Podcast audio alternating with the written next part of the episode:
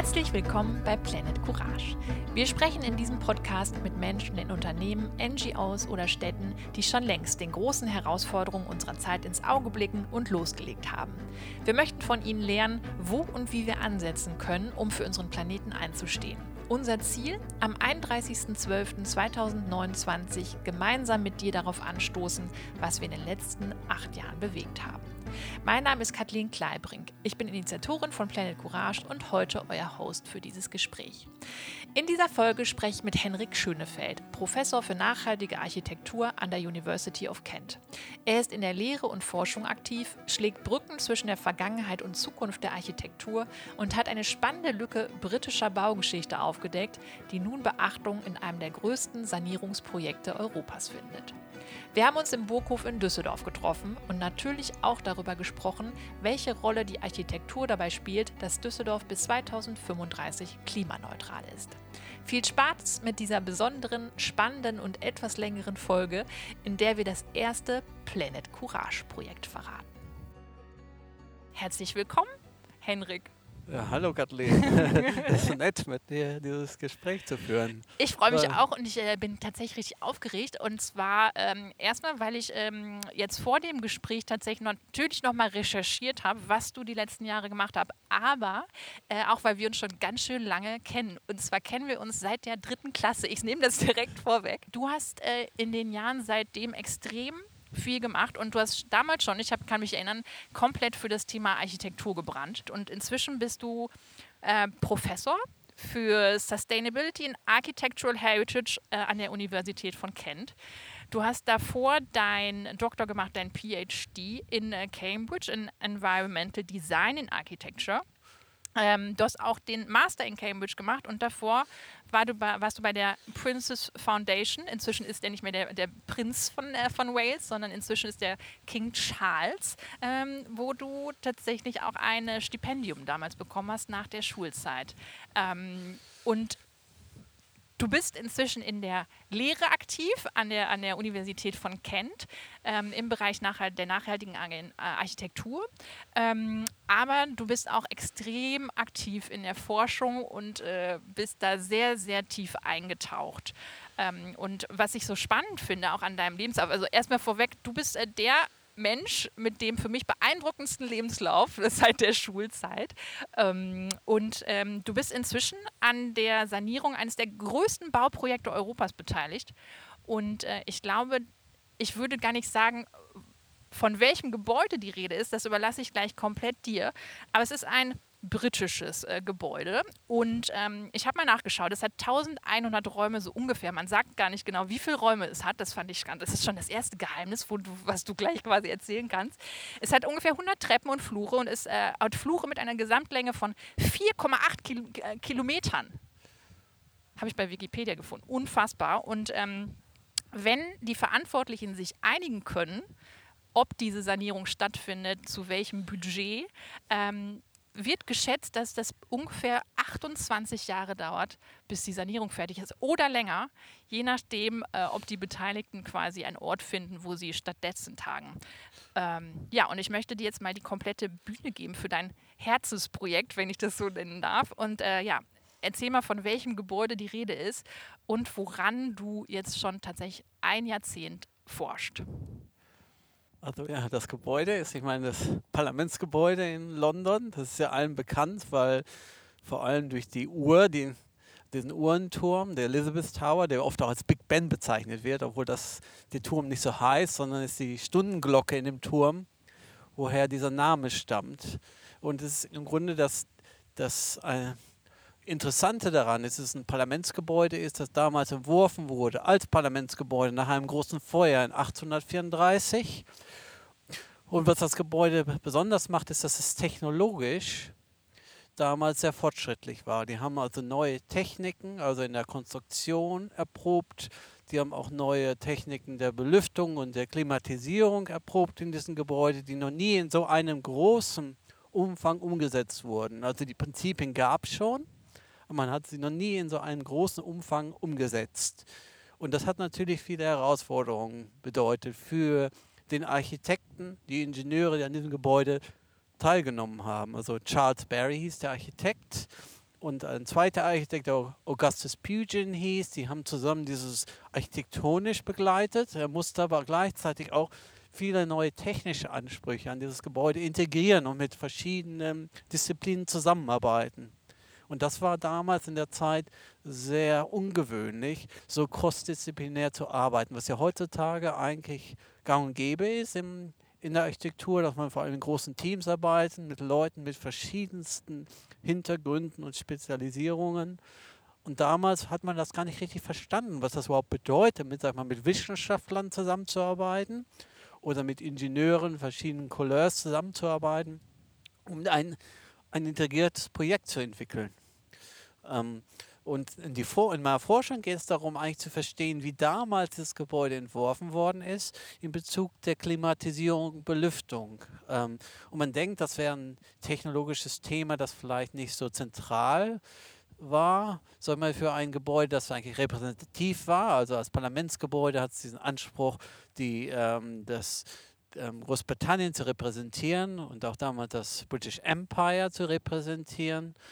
Aber es ging dabei auch vielen darum, darum das Gebäude versucht, also diese Klimaaspekte, also die Klimatisierung und die Belüftung, das sind das ein wichtiges Thema war damals. Das, ähm, und dass selbst Ausschüsse sich damit auseinandergesetzt haben, also Parlamentsausschüsse berufen wurden, um sich mit diesem Thema auseinanderzusetzen und sicherzustellen, dass diese Aspekte in den Entwurf mit eingearbeitet werden.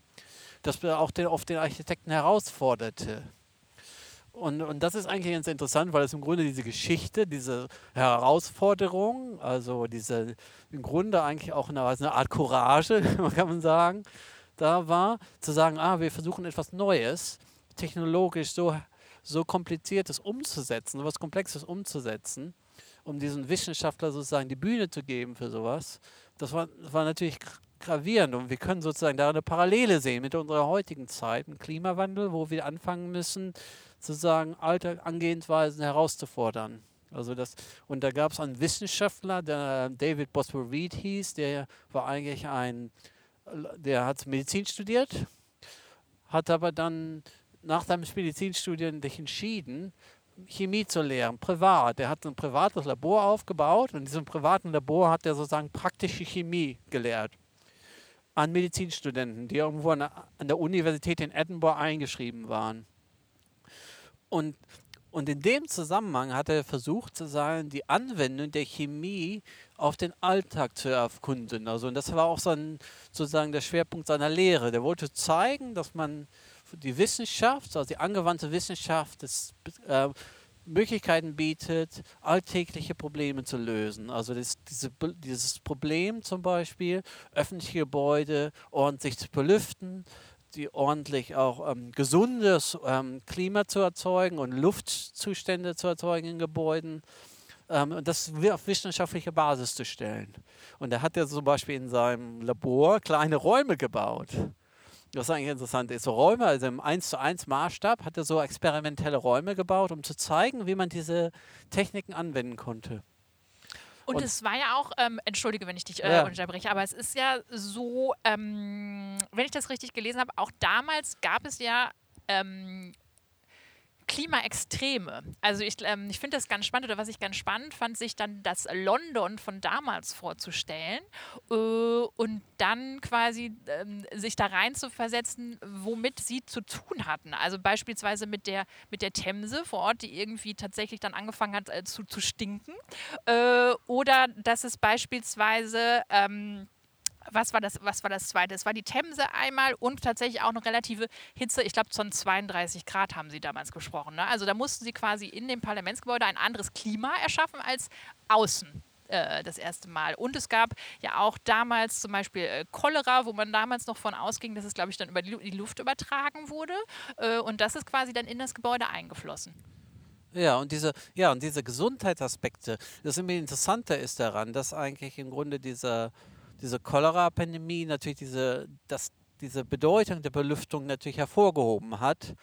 Aber es ging denen auch darum, so einen Komfort zu bieten. Und das Interessante daran ist, dass eigentlich in den Diskussionspapieren, die man findet, also diese, diese Briefe, die damals geschrieben wurden, diskutiert wird, wie diese Gebäude eigentlich funktionieren würden, dass sie sich eigentlich, dass da eigentlich wenig über das Überhitzungsproblem gesprochen wurde Also vom Klima her. Also wurde mehr von den Überhitzungsproblemen durch die, die großen Mengenmassen. So, so, hat, muss sich ja vorstellen, das Plenarsaal ist ja voller Menschen. Wie es ja heute auch so, im Bundestag auch. Sieht man, dass manchen Sitzungen ist voll. Und, und dadurch entsteht viel Körperhitze. Und damals hat man noch Gasbeleuchtung dabei gehabt. Da ging das Problem, war eigentlich damals sozusagen die, die, die Wärmelasten vom Menschen her aus ähm, zu bewältigen dass es weniger darum die Konstruktion geht, um zu sehen, wie viel die Sonneneinstrahlung war, obwohl das äh, offensichtlich wurde. Als das Gebäude fertig wurde, haben die, haben die gemerkt, dass das Gebäude oft überhitzte. Da mussten dann nachträglich teilweise diese ähm, neue Strategien entwickeln, um das Gebäude kühl zu halten. Das ist eigentlich überschätzt worden. Also diese Überhitzungsprobleme, vor allem weil dann in den, als dieser, diese, dieser, ähm, dieses von 56, 1856 bis 1859 gab es ja diese die stinkende Themse, weil ja die Themse damals sozusagen der große, die, die Ab, der, der Kanal war, wo die ganzen Abwässer drauf ähm, frei einfach abgeleitet wurden.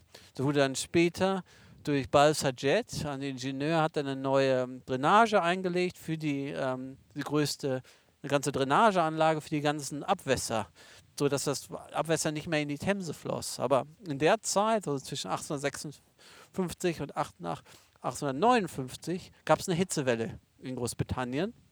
Und, in der, und durch diese Hitzewelle ist dieser Gestank zustande gekommen, weil die Fermentierung dadurch stärker in Gang kam. Aber es bedeutete auch, dass das Gebäude gleichzeitig überhitzt. Das ist das Komische. Der Gestank, das Problem des Gestankes war größer und da hat man über dieses Hitzethema weniger gesprochen. Ah, okay. Aber das war gleich auch, haben die das erste Mal gemerkt, dass das Überhitzungsproblem ein Problem sein könnte in heißen Sommer. Mhm. Und das hat man dann in späteren Jahren nochmal wieder entdeckt, wo dann wieder heißere Sommer gab. Ähm, aber im Grunde, bei den Anfängen ging es weniger darum, dass die, die Einfluss der, der, Sonneneinstrahlung zum Beispiel als Problem wirklich eingeschätzt zu haben muss. Muss man denken, war ja viel, war ja viel mehr das Problem, zu sicherzustellen, dass die Innenräume also durch die Gasbeleuchtung zum Beispiel nicht so viel Hitze entstanden und äh, Abgase auch von, den, von der Gasbeleuchtung und auch von den Menschenmassen, die sich in diesen Gebäuden aufhielten, in diesen Plenarsälen vor allem, wenn da große Debatten stattfanden oder mehrere hundert Menschen sich in einem sehr kleinen Raum eigentlich zusammengefecht waren. Muss sich ja vorstellen, in dem House of Commons, das Unterhaus, da waren ja über 600 Leute, äh, alle Abgeordneten schon alleine. Und wenn man dann auch noch dann noch Journalisten dabei hat und die Öffentlichkeit noch zuguckte, dann kommt man ganz schnell mal auf 800 Leute in so einem Raum, der eigentlich sehr wie ein, so groß ist wie ein Familienhaus. Mhm. Man sich einfach vorstellt, man hätte 800 Leute in einem kleinen einem Familienhaus. Und, und wie muss ich mir das vorstellen? Wenn du es jetzt einem Laien wie mir äh, erklären müsstest, wie haben die das gemacht mit diesem Belüchtungssystem? Also im, im, Grunde ging es darum, dass sie versucht haben, eigentlich dieses Thema der, des Kamineffekts, das ist ja eigentlich jedem bekannt. Also wenn man zum Beispiel heiße Luft hat, die, die Tendenz der heißen Luft ist, nach oben zu steigen. Und wenn man dann heiße Luft in einen Kamin stellt, also in einen großen Kühltürmen zum Beispiel, sieht man das ja auch in Kraftwerken im Ruhrgebiet zum Beispiel, dass da heißer Dampf steigt hoch an diesen Türmen und dadurch, dass diese Türme entstehen, wird sozusagen dieser Kamineffekt noch verstärkt durch diese Hitze. Und, und, das haben die in dem Parlament gemacht, indem sie dem, auf das Dach Türme gesetzt haben. Also wenn man auf das Parlamentsgebäude heute guckt, merkt man, dass da viele Ornamente Türme drauf sind, im gotischen Stil. Und man denkt, dass vielleicht so reine architektonische Ornamente sind, aber die waren, hatten eine Funktion. Also diese Türme wurden da drauf gesetzt, spezifisch, um das Gebäude zu belüften. Also die, Ab die Wärme vom menschlichen Körper, von, den, von der Gasbeleuchtung, von Kaminen und so, wurde dazu genutzt, um die Belüftung natürlich zu betreiben. Also man brauchte eigentlich keine Propeller und sowas in dem Sinne, keine mechanische Belüftung, sondern man hatte einfach die Konvektionseffekt genutzt, um die Luft durch das Gebäude zu ziehen. Also das heißt tatsächlich, man brauchte keine Ventilatoren oder so, hast du es ja gerade gesagt, ja. sondern einfach ähm, physische äh, Grundlagen oder Grundlagenwissen, was man ja. quasi genutzt hat, ne, für diese ja. Türme etc.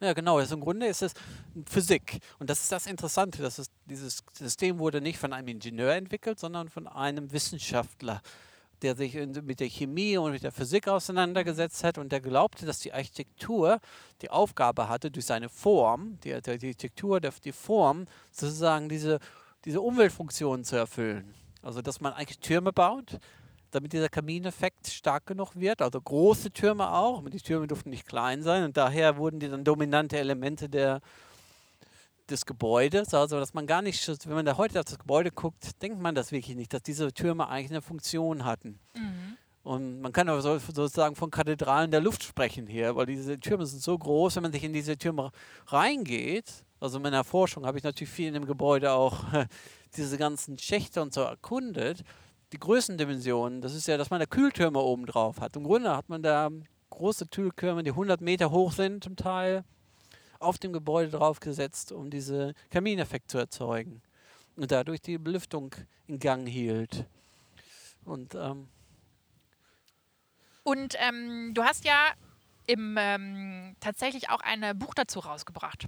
Ähm, ich habe mir tatsächlich ähm, den, den Buchlounge dazu angeschaut, weil den kann man tatsächlich auf YouTube nachverfolgen, weil es während des Lockdowns tatsächlich auch virtuell stattgefunden hat. Äh, und da wurden verschiedene äh, Professoren auch zugeschaltet, die was zu deinem Buch gesagt äh, haben und es ähm, es war wirklich außergewöhnliches äh, Feedback, fand ich, von äh, einem Professor aus New York, ähm, äh, dann glaube ich von, von äh, einer Dame, die für, die, ähm, für den Denkmalschutz auch äh, des, des Gebäudes äh, zuständig ist. Und ähm, was ich total spannend ist, ist, dass halt gelobt wurde, einmal die Details, die du tatsächlich auch entdeckt hast und ähm, ähm, recherchiert hast zu diesem Bau und dem Belüftungssystem, aber vor allen Dingen auch, sie hat es gesagt, den Human Approach. Also das scheint ja total was Neues gewesen sein, zu sein. Einmal einmal, dass du halt dieses Geheimnis des Gebäudes äh, gelüftet hast, dass quasi wirklich die Belüftung mh, Teil direkt der Planung war, wenn man so will, aber auch, dass du dann dir angeschaut hast, okay, wie fühlen sich oder wie haben sich eigentlich die Menschen dann in dem Gebäude danach gefühlt ähm, und das war total außergewöhnlich äh, für die Professoren, die dann auch äh, dein, dein Buch gefeedbackt haben. Ähm, sag erstmal, wie kommst du oder erzähl mal zu deiner Recherche, weil wir haben ja schon gesagt, das waren inzwischen sind es zehn Jahre, die du quasi tatsächlich ähm, ähm, recherchiert hast und in Daten, die du zusammengetragen hast. Wie muss man sich das vorstellen, wie sowas ähm, äh, gespeichert wurde, wie das dokumentiert wurde. Also du hast ja wirklich in der Geschichte gewühlt und es quasi ähm, in die jetzige Zeit gebracht und nicht nur quasi in die Gegenwart gebracht, sondern ähm, ich glaube, viele Architekten und Architektinnen werden ja auch jetzt davon oder auch für das Gebäude für die Zukunft lernen. Äh, und das ist ja auch das Außergewöhnliche, dass du quasi zwischen äh, Vergangenheit und Zukunft dich bewegst. Aber sag mal zuerst, wie sieht das aus, diese Dokumentation und in welche Dokumente hast du überall einen Blick, äh, Blick geworfen? Ja, es ist schon eine, im kann man sich das so ein bisschen vorstellen, wie so eine Detektivarbeit. Also diese, das Interessante ist, weil es ein öffentliches Gebäude war und die ganz ähm, wurde alles dokumentiert. Und das Glück haben wir, dass diese Dokumente eigentlich zum größten Teil erhalten geblieben sind. Also wir haben bis, finde bis 1835 findet man den ganzen Briefverkehr zwischen den verschiedensten Leuten, die in dem Entwurf beteiligt waren, Skizzen, Zeichnungen, Entwürfe, ähm, wissenschaftliche Studien, selbst Messungen, die stattgefunden hat. Man ähm, zum Beispiel in den Anfängen ist das Parlament hier sozusagen in so temporäre Unterkünfte untergebracht worden. Und diese temporären Unterkünfte wurden damals genutzt, um die Techniken auszuprobieren, bevor sie dann in den Entwurf eingearbeitet wurden. Und das ist alles dokumentiert. Also man muss sich das vorstellen, man findet da Briefe und da sprechen wir hier von Tausenden von Briefen. Man findet Tausende von Zeichnungen und man findet auch ganz viele Messungen. Also man hat sozusagen von Messungen, die sich mit dem Thema der Luftfeuchtigkeit, der Temperatur, der Luftqualität, also das ist interessant, ist, dass hier schon damals anfing, sozusagen alles zu quantifizieren, also zu gucken, was sind die eigentlich die Klimabedingungen innerhalb des Gebäudes und wie, äh, was sind die Luft, zu Luftqualitäten, also dass man da chemische Analysen erstellt hatte. Und, all, und das ist das Interessante daran eben, dass eben durch diese Dokumentation, dass das so, so ganzheitlich dokumentiert wurde, ist, dass man damit diese ähm, Analyse nicht nur die Geschichte rekonstruieren kann, was ich in meinem Buch mache zum größten Teil, aber auch dann kritisch beleuchten kann, wie diese ganzen Experimente überhaupt funktioniert haben, ob die erfolgreich waren oder nicht. Das ist ja auch immer eine Frage. Die haben diese Ideen, aber funktionieren sie im Alltag?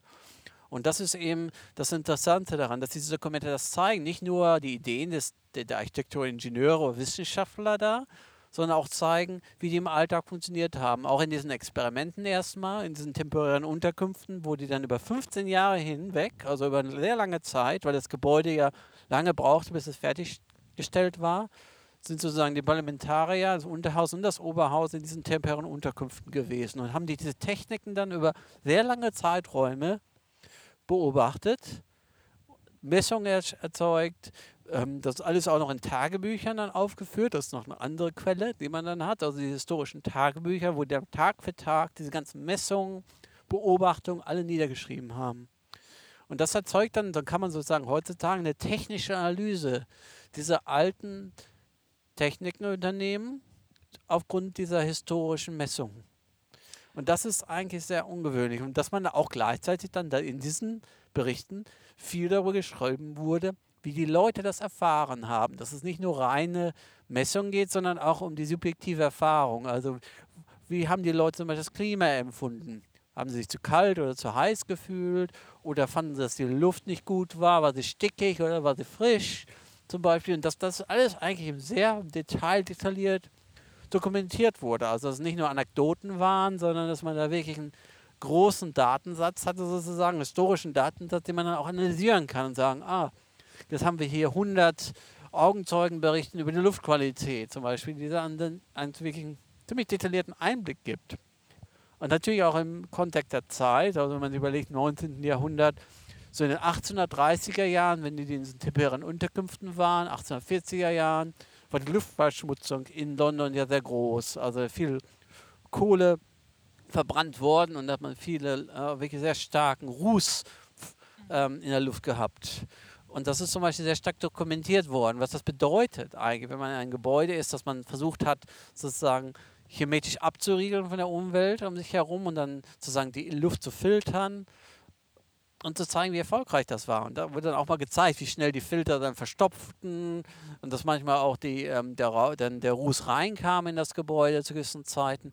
Dass man das sozusagen alles dokumentiert hatte. Man hat sozusagen die Entwurfsgeschichte, also wie ist das Gebäude entstanden, kann man rekonstruieren. Man kann aber auch die sozusagen die Praxis des Gebäudes im Alltag dann rekonstruieren. Und das ist, glaube ich, ähm, und das ist in der Geschichtsforschung wird das, ist das bisher übersehen worden, dass man eigentlich auch historische Gebäude verstehen kann, wie sie sich damals klimatisch oder mit dem oder mit den allgemeinen Umweltbedingungen der Zeit, also wie, inwiefern die gut damit klarkamen. Also Resilienz, wie würde man heute sozusagen sagen. Wie resilient waren die Gebäude in, im Klima ihrer Zeit und in, der, im, und in den Luftbedingungen ihrer Zeit. Also das kann man dann wirklich detailliert rekonstruieren und auch kritisch hinterleuchten. Was hatte ich denn, also ich finde es äh, vor allen Dingen spannend, dass tatsächlich dann auch die Parlamentarier ähm, angeben sollten, wie sie sich fühlen. Wenn sie zum Beispiel am äh, Pult stehen und ich glaube, einer hat gesagt, ich habe es mir ähm, aufgeschrieben, er hatte äh, über die Zugluft um seinen Kopf herum geklagt. Ja, ja genau. ähm, was war das schon? Also ähm, gab es etwas, was dich da total überrascht hat, auch bei den vielen Dokumenten, die du gelesen hast, die gerade irgendwie so die, die, das Gefühl der Parlamentarier betroffen haben? Ja, so ganz an den Anfängen habe ich nicht geglaubt, diese, diese vor allem, das Interessante ist, ist nicht überraschend, dass, sage ich mal, Leute sich zu diesem Thema Stellung nehmen würden. Aber wie oft das der Fall war. Also ich hatte meine interessanterweise in meiner Doktorarbeit in Cambridge, die hat ja nichts mit dem Parlamentsgebäude zu tun gehabt. Es ging um zum Thema Glasarchitektur. Und da habe ich mich damit auseinandergesetzt, wie wurde damals sozusagen, was man erst in Gewächshäuser angewendet hat, also Glasbauten, die man für Pflanzenzucht gebaut hatte, und die da anfingen, diese gleiche Architektur für andere Nutzen anzuwenden, zum Beispiel für große Weltausstellungen. Zum Beispiel 1851 wurde dieses erste größte Glashaus gebaut, um darin eine große Weltausstellung ähm, reinzustellen.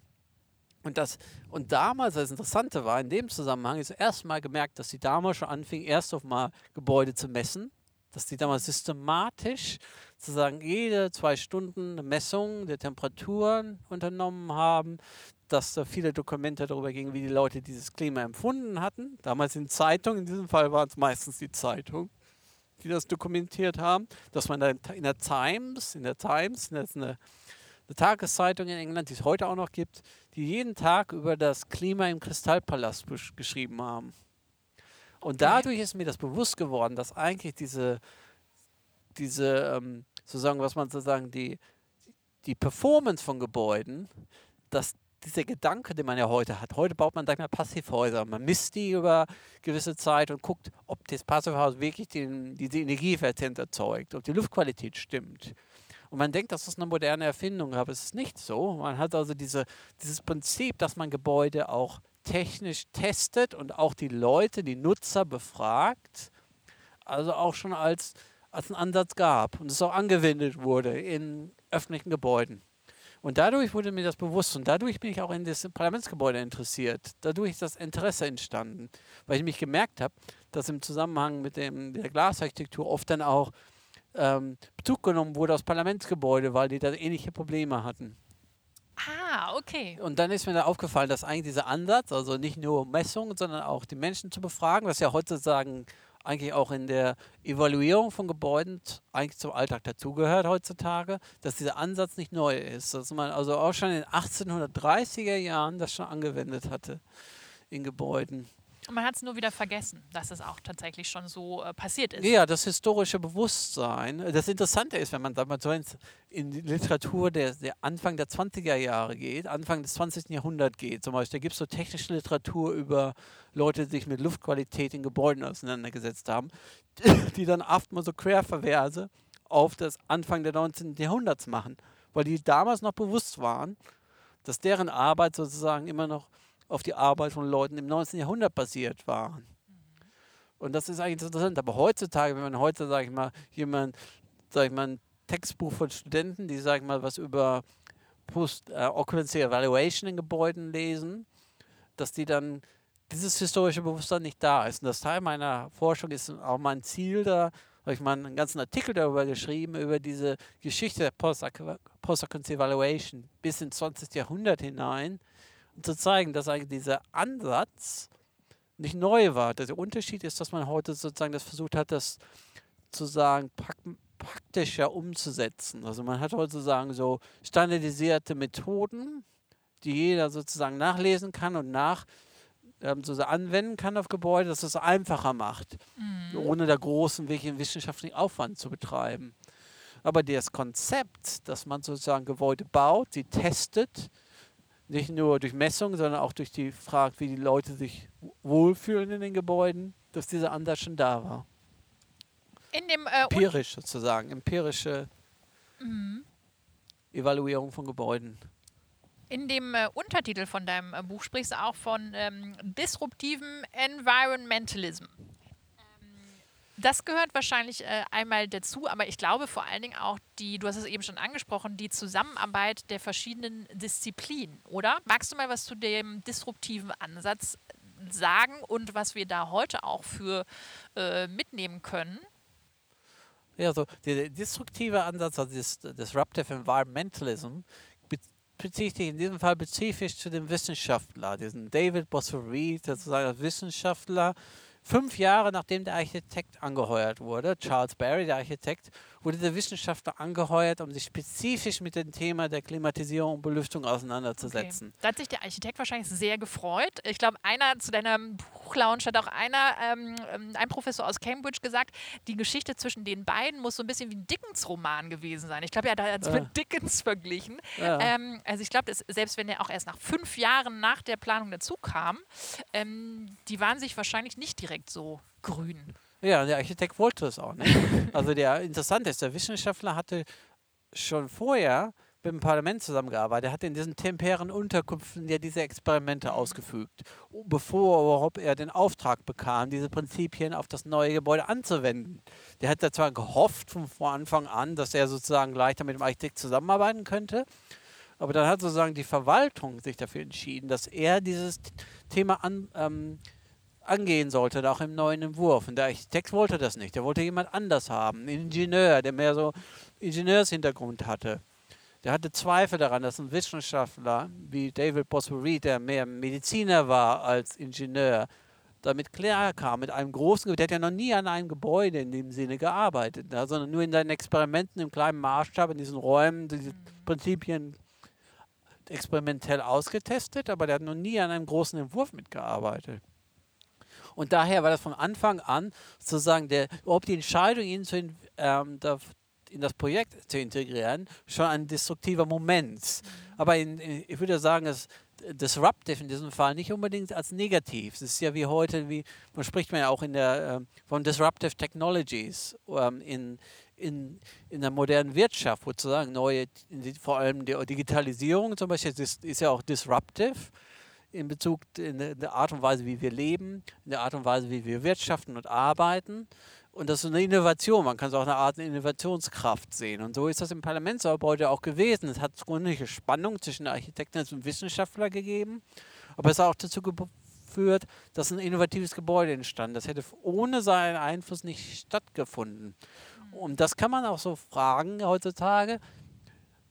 Sind die Architekten, die heute arbeiten, ähm, fähig, die, ähm, die Herausforderungen unserer Zeit wirklich angehen zu können? braucht man nicht neue Disziplinen, die vielleicht den Architekten mal ein bisschen in den Hintern treten ab und zu mal. Weil das ist ja, ich meine, ich bin ja selber Architekt und ich kann das wirklich Deshalb so darfst du das sagen. Ja, ja, genau. Und ich arbeite mit vielen Architekten zusammen und, und man merkt das, dass viele Architekten da nicht mit klarkommen, mit diesen, diesen Herausforderungen und dann auch manchmal die Bescheidenheit zu sagen. Und das ist für mich ein wichtiger, wenn man vor allem in historischen Gebäuden arbeitet, muss man eine gewisse Bescheidenheit zu sagen, man muss erstmal lernen. man muss erstmal erst das Gebäude kennenlernen und mehr kennenlernen, als man normalerweise das der Fall ist. Weil wenn man neue Gebäude entwirft, fängt man ja eigentlich von vorne ein an. Ähm, und da kommt dann vielleicht darauf an, dass man die, die Bescheidenheit zu sagen, ah, man bringt jetzt einen Physiker mit, an, äh, mit in das Team und dass manchmal die, der Physiker, die Physikerin dann sagt, ah, die, um dieses Gebäude natürlich zu belüften, sagen wir mal, müssen wir jetzt mal den Entwurf ändern, dass er auch architektonische Konsequenzen hat. Ähm, aber in, und, und das Interessante ist an diesem Parlamentsgebäude, dass man das eigentlich genau beobachten kann, wie der Architekt sozusagen, Charles Barry damals, seine Arbeitsweisen komplett umstellen musste, um einen Wissenschaftler in sein Team zu integrieren. Und das kann man als disruptive bezeichnen. Aber, und das hat dann so seine Arbeitsweisen disruptive gewesen, also neue Arbeitsmethoden, also crossdisziplinär zu arbeiten. Das war damals nicht der Fall so. Das war, deswegen gab's, ist das Projekt ja auch so lange gedauert, zum größten Teil durch die, die Integration dieser neuen Aspekte. Mhm. Ist der Entwurfsprozess länger gedauert und das Gebäude hat sich auch verändert, vom Entwurf her. Ist ja gravierend verändert. Also wenn man die Entwürfe des Architekten sieht, vom Anfang an von 1835, die ersten Zeichnungen, und dann sich die Zeichnung von 1846 anguckt, also wo schon die ganzen Entwürfe der Belüftungsanlagen mit einintegriert waren, dieses Gebäude ganz schön anders aus. Mhm. Also auch architektonisch von außen her. Es ist nicht nur so, dass etwas, was man hinter den Wänden verstecken kann, dass das ein paar Verlüftungsrohre oder so einfach die, die Wände ziehen musste, sondern dass das Ganze auch die ganze Architektur transformiert wurde dadurch.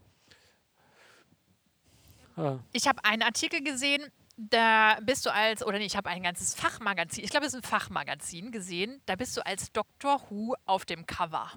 Also du hast eben schon gesagt, du hast auch detektivis, detektivische Arbeit geleistet, was man, äh, was ich auch auf jeden Fall jetzt aus deinen Erzählungen heraushöre. Und in dem Artikel war auch die Rede davon, dass du von Critical Reconstruction sprichst. Das ist ja das, was du eigentlich gerade auch erklärt hast, ne? dass du eigentlich ähm, sagst, man müsste sich die alten Gebäude nochmal in ganz unterschiedlichsten Dimensionen anschauen und sich dann eigentlich erst die Zeit nehmen, die ja oft wahrscheinlich nicht da ist, äh, heute wahrscheinlich noch weniger als damals, aber vielleicht ist die auch da, um das Gebäude erstmal zu stehen und die äh, verstehen und die Funktionen, die auch dann sich dahinter verstecken. Ja, das ist äh, und das ist ja das Thema dieses, was ich eben bezeichnet habe mit dieser, mit dieser ähm, gewissen so, ähm, dass wir Offenheit neu zu lernen. Also dieses, und das ist bei historischen Gebäuden vor allem wichtig. Und das Parlamentsgebäude ist in der Hinsicht vielleicht sogar einmalig, weil es so komplex ist, technologisch gesehen. Und das Interessante ist, dass ihr eine eigentlich im Denkmalschutz zum Beispiel eigentlich eine Forschungsethik sehr stark etabliert ist. Das kann man schon, kann schon sagen, dass also Architekten, die im Denkmalschutz arbeiten, dass für die eigentlich weniger eine Herausforderung ist, sage ich mal, zu forschen, um zum Beispiel zu verstehen, wie das Gebäude damals wirklich genutzt wurde oder wie es konstruiert wurde. Aber was oft der Fall ist, dass historische Angangsweisen, wie das Gebäude zum Beispiel klimatisiert oder belüftet wurden, dass ein Aspekt oft übersehen wurde. Zum Beispiel haben wir haben Gebäude damals mit Überhitzungsproblemen umgegangen. Wie sind die damals, dass es noch keine Klimatisierungstechniken gab, so in dem modernen Sinne, also keine, kein Air Conditioning. wie haben die damals da mit diesem Thema umgegangen? Die wussten, die kannten das Thema ja. Es war ja nicht so, dass das Thema der Überhitzung nicht unbekannt war. Aber die haben andere Ansätze gehabt und diese Ansätze sind verloren gegangen, sozusagen vergessen worden. Und man muss dann sozusagen, wenn man sich, sag ich mal, auch berühmte Gebäude anguckt, wo man sich vielleicht die Fassaden anguckt und sagt, ah, das sind tolle Gebäude, tolle Innenräume. Aber dann guckt, wie haben die damals dieses Gebäude klimatisiert? Wie haben die das Überhitzungsprobleme angegangen? Wie haben sie es gewärmt? Die haben es belüftet und sowas. Und das ist ein Aspekt, der dann einfach äh, oft übersehen wird als, als eigentlich ein entscheidender Faktor, Faktor eines Gebäudes. Und ich glaube, deswegen wird ja auch so oft gesagt, dass deine Forschung jetzt so zeitgemäß ist. Also es hat wahrscheinlich jetzt in den letzten Jahren noch zugenommen, dass diese, dieses Feedback kommt. Ähm, aber der Versuch ist ja einmal, dass ähm, alte Gebäude erhalten bleiben, weil Abriss immer auch sehr viel CO2 freisetzt, von, gerade von äh, großen äh, Gebäuden. Ähm, aber es ist, geht jetzt beim Parlamentsgebäude auch darum, dass es saniert werden soll. Und dank deiner Forschung äh, wird ja, glaube ich, das auch quasi mit einbezogen, deine Forschung in die Überlegung, wie wird es saniert und vor allen Dingen, wie saniert man das ähm, Belüftungssystem. Also inzwischen ist es ja mechanisch tatsächlich und dann überlegt man, wenn ich es richtig verstanden habe, wie man es zukünftig löst, ob man quasi die alte Technik von damals äh, mit der neuen kombiniert, um möglichst wenig ähm, Energie zu verbrauchen tatsächlich. Ja, genau, das ist das Ziel. Und das Interessante daran eben ist, ist dass ich mein Forschungsprojekt voll integriert ist in dieses Restaurationsprojekt. Also das ist nicht nur, dass ich da irgendwie als Akademiker da an der Uni was mache und ab und zu mal was präsentiere, sondern in das Team integriert bin. Also ich arbeite also mit verschiedensten Teams im Parlament selber und auch den Architekten und Ingenieuren zusammen, ähm, um sicherzustellen, dass diese Forschung direkt angewendet wird in diesen Entwurfsprozessen, auch den Entwurfsprozess ein bisschen zu steuern dadurch. Dass man sozusagen, das Problem ist ja, also vor allem in den Anfängen hat man eigentlich zum Beispiel mechanische Ingenieure, zum Beispiel die so mit Belüftungstechniken auskannten ähm, und Architekten, die einfach einen ganz konventionellen Ansatz hatten. Die glaubten, ah, also wenn man so ein altes Gebäude hat, da steckt man moderne Technik rein. Mhm. Und das ist natürlich katastrophal mit so einem Gebäude, das nicht, nie so entworfen wurde, das mit dieser modernen Technik. Und die dazu zu führen, dass sie erstmal einen Schritt zurückgehen und sagen, ah, jetzt gucken wir uns erstmal das Gebäude an. Wie kann eigentlich wie kann man eigentlich mit den alten Prinzipien arbeiten als Ausgangspunkt? Das heißt nicht, dass wir jetzt ins 19. Jahrhundert zurückgehen. Das geht es gar nicht. Aber man kann kein historisches Gebäude einfach mit moderner Technik ausstaffieren und dann glauben, dass es eine nachhaltige Lösung findet, ohne dadurch viel Schaden an den Gebäuden zu verursachen. Das große Problem ist ja auch, wenn man so moderne Techniken einbaut, die brauchen viel Platz. Und man kann keine volle mechanische Klimatisierung, Belüftung in so ein altes historisches Gebäude einführen, ohne der große, die, die Substanz des Gebäudes stark zu beeinträchtigen. Und da geht es ja auch darum, das zu vereinfachen. Das ist im Grunde ist das im Prinzip versuchen, also mit diesen, mit diesen alten Luftschächten zu arbeiten und, und auch mit der Architektur zu arbeiten, sodass die Architektur mehr arbeitet als die mechanische Technik. Und das, das ist sehr, sehr wichtig, dass man eigentlich sozusagen damit anfängt, also dass man das Gebäude versteht, dass man damit anfängt zu sehen, ah, so haben die das damals angegangen. Und wir verstehen auch die, ähm, sozusagen, die, dass es da auch gewisse Dinge sind, die nicht besonders gut funktioniert hat. Das ist ja auch wichtig zu sehen. Wie gut, wie gut hat es funktioniert damals, die Technik? Wie, wie lief das? Was waren die Probleme? Was waren die Stärken dieses Systems? Und kann man darauf auf diese kritische, das ist dieser Kritik, das war deswegen benutze ich diesen, diesen Begriff Critical Reconstruction, eine kritische Rekonstruktion. Da geht es darum, nicht zu sagen, wir rekonstruieren, wie es damals war und glauben, das war die beste heile Welt damals, sondern es geht darum zu zeigen, ah, wir, wir kritisch rekonstruieren das, um dann daraus ein Wissen zu, ähm, herbeizuleiten. Also wenn bestimmte Dinge funktionierten sehr gut, die kann man, auf denen kann man auch sozusagen wieder aufbauend wirken. Und die Aspekte, die nicht besonders gut gingen, da kann man vielleicht die moderne Technik dann helfen. Also wie kann man das dann diese zwei Ansätze integrieren? Also sozusagen kann man sagen, es ist ein Denkmalschutz vom Denkmalschutz geleiteter Ansatz zur ähm, Klimatisierung und Belüftung von Gebäuden. Ja. Das heißt, wir müssen uns in 28 Jahren ungefähr nochmal wieder treffen, um dann quasi zu schauen, was übernommen wurde von, von der ja. alten Zeit äh, und was, ja, was übernommen wurde und was ergänzt wurde auch. Weil es ist ja eigentlich geht es ja darum, so das Beste aus beiden Welten dann jetzt in der Sanierung unterzubringen und es auch dann weiterzuentwickeln. Ne? Ja.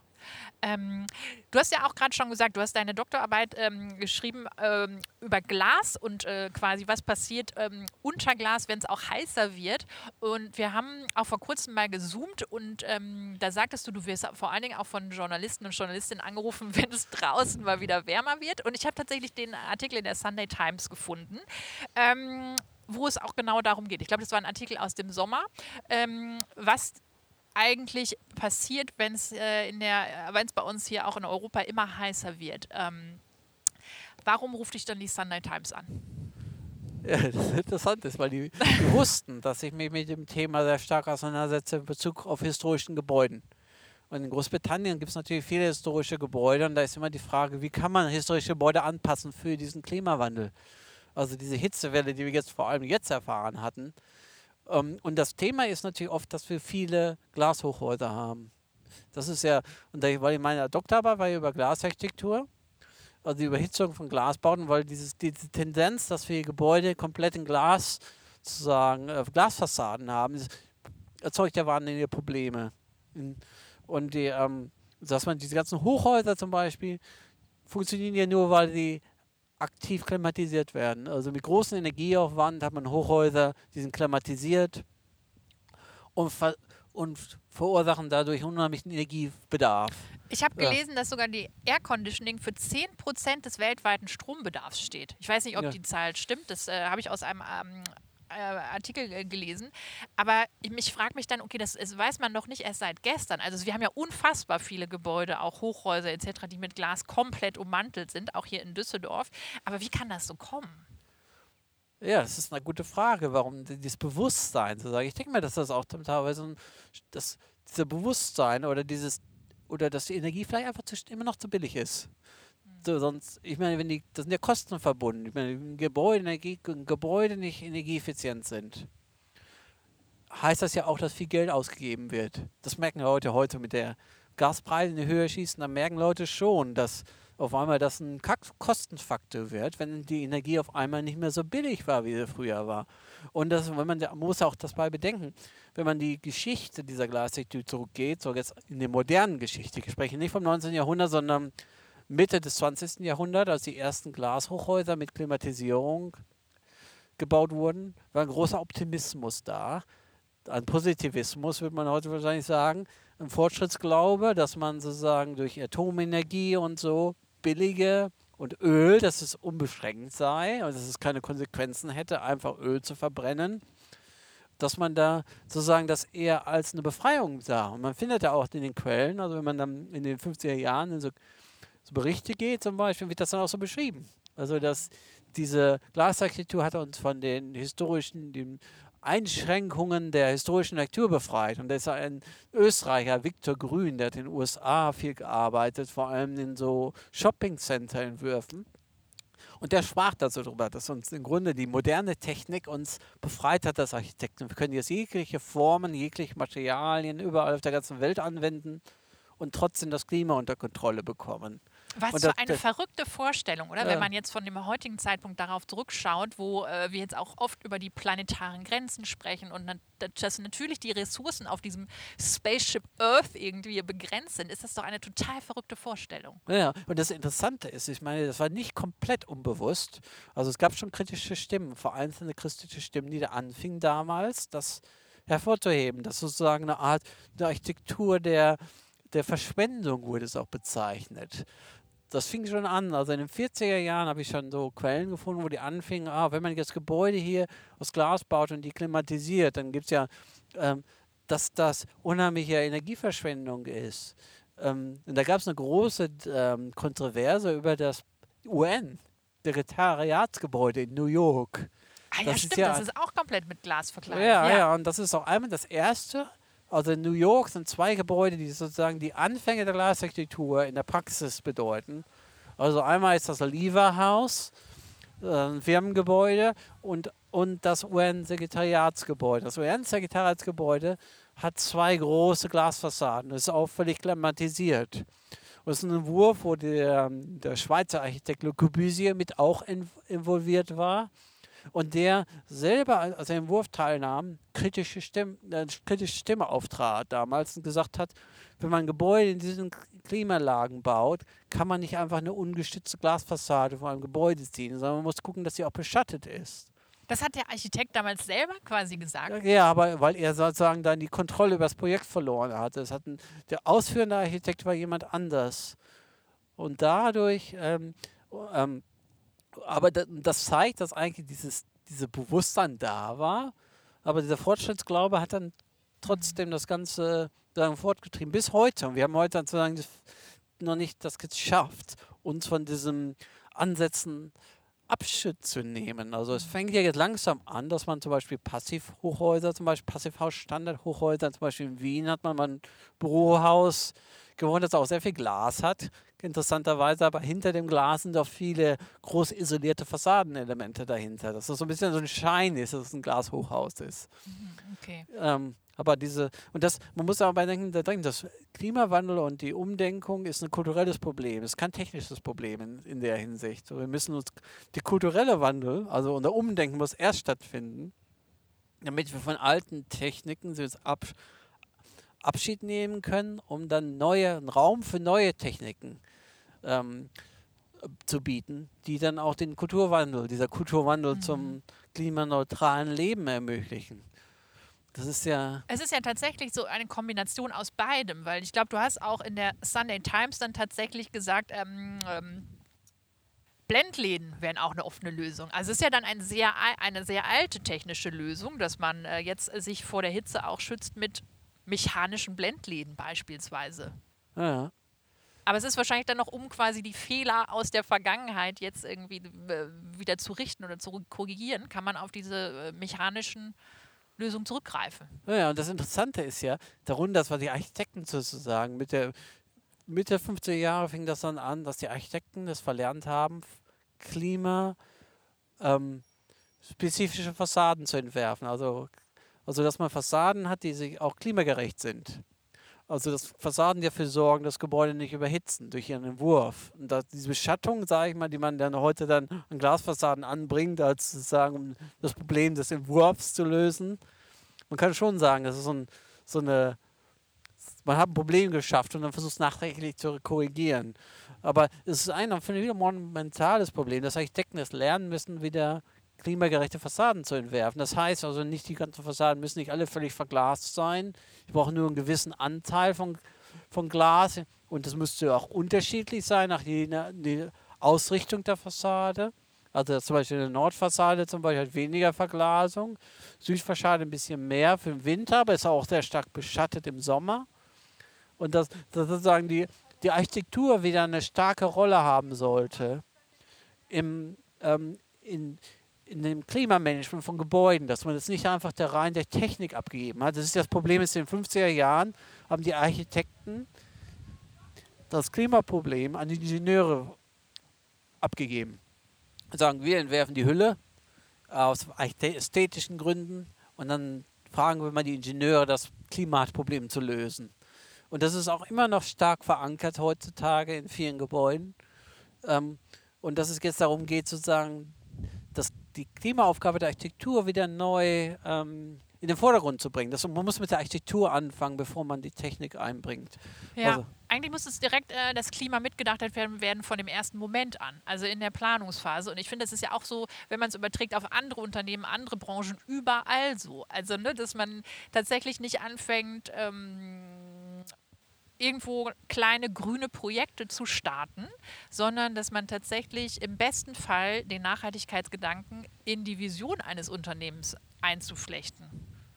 Ja, genau. Und das ist, das im Grunde im Entwurf ist das ja interessant ist, kann es auch da sein, dass es eigentlich Anfang bevor ein Entwurf entschieden ist, ein, ähm, ein Plan mit dem Auftraggeber zu erstellen. Der ist ja von vornherein schon ähm, Nachhaltigkeitskonzepte ähm, festlegt am Anfang und auch bewusst sind, dass vielleicht gewisse Kosten damit verbunden sind, vielleicht am Anfang, aber auch unheimlich Einsparpotenzial im langfristigen Sinne dabei sind. Und da braucht man gute Klienten. Das ist, darf man nicht unterschätzen. Also so man in England spricht man ja auch von enlightened clients. Oh, das also, ist ein schöner Begriff. Ja, also Leute, sozusagen die Auftraggeber, die unheimliches, dieses, so, so, ja, sozusagen so die Möglichkeit zu haben, diese Probleme zu erkennen und auch die Bedeutung dieser Probleme in dem Auftrag mit zu verankern und sich auch der Konsequenzen dieser Sache bewusst zu werden. Und als Architekten können ja die tollsten Ideen haben, aber wenn die Auftraggeber das nicht wollen, was auch immer gründen, vor allem gibt es ja auch so Themen, so muss jedes Gebäude so völlig durchklimatisiert sein. Zum Beispiel das ist eine fundamentale Frage. Müssen alle Gebäude wo komplett durchklimatisiert sein und alle eine Temperatur von, sag ich mal, 19 Grad Celsius mitten im Sommer ähm, erhalten? Durch, ähm, zum Beispiel, da kann man ja unheimlich, und, und diese Fragen sind unheimlich so wichtig, ähm, um sicherzustellen, dass das Gebäude wirklich einen nachhaltigen Ansatz findet am, am Ende. Also das zum Beispiel eigentlich, sage ich meinen Klienten zu überreden, sagen, wir wollen nicht einfach nur eine Glasfassade um das ganze Gebäude ziehen, sondern wir gucken jetzt mal an, eine, eine klimagerechte Lösung zu finden, die auch architektonisch auch attraktiv ist. Ich meine, das Problem ist ja, repräsentativ Hochhäuser sind ja oft auch repräsentativ, sind ja nicht nur rein funktionell. Zu sehen, dass eine Architektur entsteht, klimagerecht ist, aber die auch ansprechend ist und vielleicht auch so eine Art Statussymbol werden kann. Also das ist ja interessant. Kann, kann man als Klima, klimagerechte Hochhausarchitektur, sage ich mal, Formen entwickeln, die sozusagen sagen, zeigen, ah, wir sind ähm, hier das 21. Jahrhundert, sieht Hochhausarchitektur so aus. Wir sind fortschrittlich. Wir sind, ähm Findest du, es gibt schon viele von diesen Leuchttürmen, sage ich mal, oder, oder Gebäuden, die diese Prinzipien verinnerlicht haben? Ähm, zum Teil. So, es gibt so ein, eine, eine vollständige Ansätze. Ich meine, ich glaube, in, vom Ansatz her ist, glaube ich, wahrscheinlich der Passive House Standard wahrscheinlich, würde ich sagen, ich mal das so weiteste, wo man kommt, wo man wirklich Konsequenz im Prinzip durch, durcharbeitet. Aber das Problem ist, dass oft dann in so anderen Entwürfen dann immer nur so Teilaspekte integriert werden. Also bisher, ich glaube in Wien, sage ich mal, das Reifeisen Hochhaus, das im Passivhaus-Standard entworfen ist, ist vielleicht einer von solchen Leuchtdokumenten, die sehr, sehr, sehr selten sind. Es gibt einige Projekte, die zeigen zum Beispiel, wie man mit Holz bauen kann. Das ist ja auch, da geht es ja hier um die Embodied Carbon, also das, die, die, die Emissionen, die mit in der Herstellung der Baumaterialien zusammenhängen. Das wird ja auch oft übersehen. Also man denkt ja immer nur im Energieverbrauch im, Alt, im Betrieb eines Gebäudes, aber es auch viel Energie geht in der Erbau eines Gebäudes. Und dass ähm, Leute jetzt angefangen haben, mit, mit Holz hohe Häuser zu bauen, so 20 Stockwerk hohe Hochhäuser zu bauen aus Holz, wo dann der Schwerpunkt der Arbeit ist nicht weniger an dem Thema der Energieeffizienz des Gebäudes, aber die, die Einsparung der, der Embodied Carbon in der Konstruktion. Man sieht das also sehr selten, dass sie dann völlig integriert sind. Dass man, sage ich mal, einen Passivhaus-Standard Holzhochhaus hat zum Beispiel. Okay. Ja. Und die Materialien spielen ja auch eine sehr große Rolle. Ich war letztens bei dem ähm, Baufest, nee, Festival für neue Baukultur in, in Düsseldorf. Wir haben auch schon drüber gesprochen. Und da gab es auch unterschiedlichste ähm, neue Produkte, Baustoffe, Rohstoffe, die äh, vorgestellt wurden. Unter anderem erinnere ich mich, mich an so. Ähm, ich bin, also es sah aus wie Ziegelsteine, es heißt wahrscheinlich woanders, die dann letztendlich auch CO2 speichern können. Was hältst du von, äh, von, von den Ansätzen? Ich meine, das Interessante finde ich ist, dass oft Leute nach neuen Erfindungen suchen, wo es eigentlich wichtiger ist, die existierenden ähm, Baumethoden und, und auch Klimatisierungstechniken, die wir schon haben, intelligent anzuwenden. Ich glaube, das ist einfach zu viel. Man glaubt, man hat die Technik. Das ist ja immer dieser Glaube, dass man die, die Methoden nicht hat, dieses Problem anzugehen. Eigentlich haben wir alles. Wir müssen es nur richtig anwenden. Und das, glaube ich, da liegt für mich eher, da, für mich ist, ich bin ein bisschen skeptisch gegenüber einmal diese ganzen neuen Erfindungen, die meinen, damit können sie die Welt retten. Ähm, ähm, dass es eigentlich viel wichtiger ist, dass man was, oh, was man schon hat und eigentlich auch erprobt ist. Es gibt so viele ähm, Baumethoden, die sind schon so über Jahrzehnte erprobt und erfolgreich, die aber nicht weit greifend umgesetzt werden. Also da geht es wirklich da eher darum, zu wissen, wie man zum Beispiel einen Altbau sanieren kann, zum Beispiel ein 50er Jahres Wohnhaus zum Beispiel, ein Mehrfamilienhaus aus den 50er Jahren. Das sind so Gebäude, die unheimlich energieeffizient sind. Wir wissen, wie man die eigentlich energieeffizient machen kann. Wir müssen kein neues Material dafür empfinden, sondern müssen einfach in der Umsetzung Konsequenz daran arbeiten. Daher bin ich ein bisschen skeptisch, immer über diese neuen Erfindungen zu sprechen. Das heißt nicht, dass die, die keine Rolle haben in der Nachhaltigkeit, aber es geht da eher darum, dass wir eigentlich schon so viele Lösungen haben, die eigentlich dann anzuwenden, statt immer wieder auf neue Erfindungen zu warten, bis, bis das Problem gelöst wird, weil wir haben gar nicht die Zeit, immer wieder auf neue Erfindungen zu warten und oft sind die auch neuen Erfindungen auch nicht besonders gut getestet. Das Gute ist ja, wenn man Techniken hat, die man weiß, dass die funktionieren, dass die auch dann angewendet werden kann, ohne dass dann die großen Überraschungen kommen. Das ist ja immer auch noch so ein Thema. Also funktioniert es in der Praxis? Was für, bedeutet eigentlich für dich ähm, das Thema Nachhaltigkeit? Weil es ist ähm. ja, also ich frage deshalb, weil es ja so ein unglaublich komplexes Thema ist. Also so allein, wenn wir uns die Nachhaltigkeitsziele der UN anschauen, es sind 17 Stück, ähm, oder wenn man sich damit tiefergehend beschäftigt, geht man auch manchmal schnell verloren, weil es halt eben unglaublich vielfältig ist, das Thema. Deshalb die Frage, was nach all deinen Forschungen und Jahren jetzt auch als Professor, was, was, was verstehst du unter Nachhaltigkeit? Ja, wenn der Überbegriff, also im Grunde würde ich sagen, ein Nachhaltigkeitsbegriff ist der ein Kernpunkt der Nachhaltigkeit, sage ich mal, ist, ähm, mit den vorhandenen Ressourcen, mit den beschränkt, beschränkten Ressourcen, die wir auf diesem Planeten haben, intelligent umzugehen. Und das, ähm, das, das ist, glaube ich, ein Kernpunkt, weil wir haben ja zum Beispiel im 20. Jahrhundert, sage ich mal, einen Lebensstil entwickelt, der unheimlich ressource, ressourcenintensiv ist. Schon die Tatsache, die Erwartung, dass Leute ein privates Auto fahren, ist eigentlich, wenn man es einfach von Ressourceaspekten betrachtet, eigentlich unheimlich verschwenderisch. Schon der Energieaufwand, der Materialaufwand, um einfach an ein privates Auto, um jemanden von A nach B zu bringen, wie viel Energieaufwand das schon ist. Und dann, wenn man nicht dazu noch rechnet, der Platzverbrauch, der mit verbunden ist, wenn überall jemand parken will, der Landverbrauch. Ähm, und das ist sozusagen, wir leben, äh, sozusagen, wir gehen bankrott jeden Tag. Das Grunde, wenn wir zum Beispiel jeden Tag zu viel Geld ausgeben, mehr Geld, als wir haben. Im Grunde, das machen wir es mit unserem Planeten. Wir sozusagen, wir geben zu, wir geben einfach zu viel Material aus und haben gar nicht so viel Geld auf dem Konto.